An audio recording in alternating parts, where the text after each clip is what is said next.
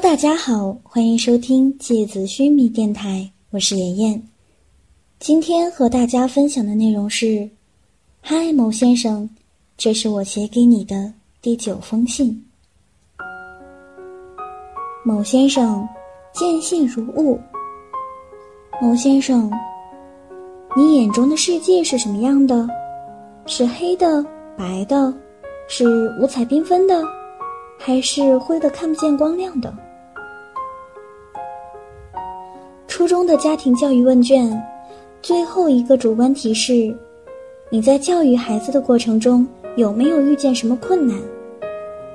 父亲写上的问题是：该教育孩子相信世界的美好，还是告诉他这个世界的现实？这是一封不会有回音的调查问卷。所以，没有人给父亲答案。但是，父亲做出了对于当时的我来说比较残酷的选择。年少不知天高地厚，天天大言不惭地说我要当市长。当我对这个梦想上了心的时候，父亲显然也是。他用无比认真的话语告诉我，那是另外一个没有真正表情的世界。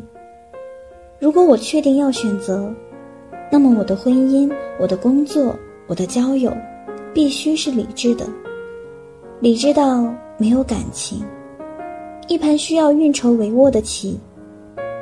我很确定，我不会成为最好的棋手。我很感谢我的父亲，带我看清这个世界的现实。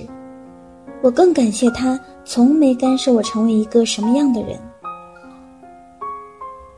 我最信奉一句话：你不能决定你的经历，但你能决定成为一个什么样的人。这个世界确乎有很多污垢，我没有能力的时候会躲开，躲不开的时候就学会强大，学会强大后，我开始反击。我很自傲，当我遇见你的时候。我能以一个真挚并强大的心面对你，包括我的孩子们。我需要你的保护，我更需要能与你并肩作战的能力。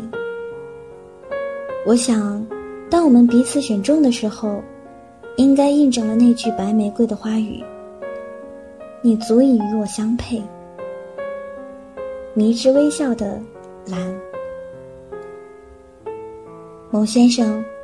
在遇到你之前，你会收到我写给你的 N 封信，直到与你相遇。好了，今天的节目到这里就要结束了，大家。